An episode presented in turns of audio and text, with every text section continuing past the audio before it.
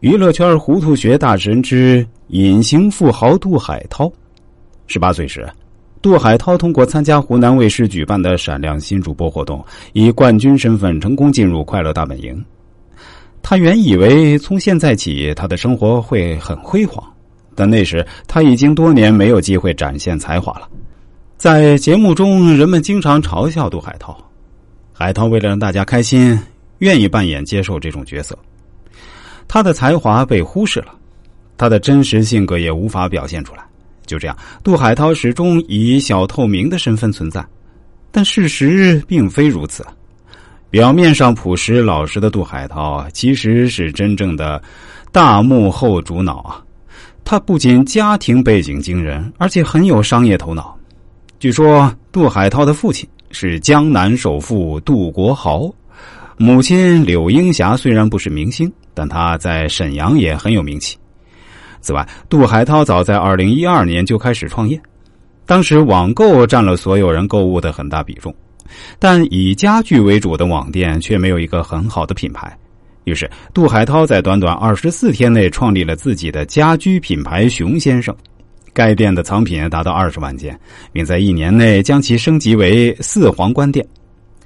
据知情人士透露，杜海涛所在的淘宝店一个月的销售额约为两百万元。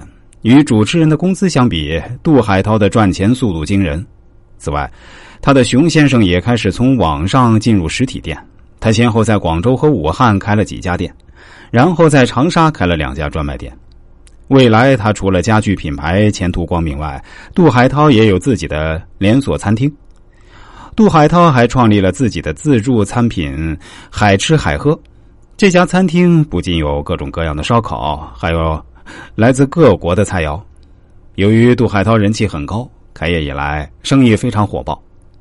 杜海涛也涉足跑车行业，有法拉利、劳斯莱斯、路虎等十几款车，总价值高达三千万。而且，价值一千万以上的豪宅还遍布长沙、北京、沈阳等地。他不仅住在一套房子里，还把一套送给了母亲。就连他的外卖午餐盒也是以一千开头。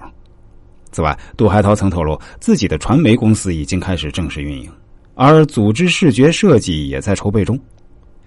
杜海涛不仅在创业方面很有天赋，在投资领域也很成功。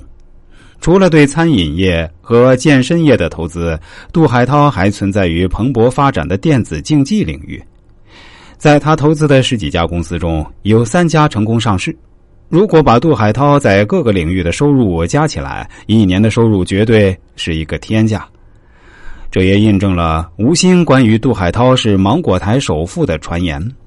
由此我们可以看出，杜海涛的商业布局确实令人惊叹。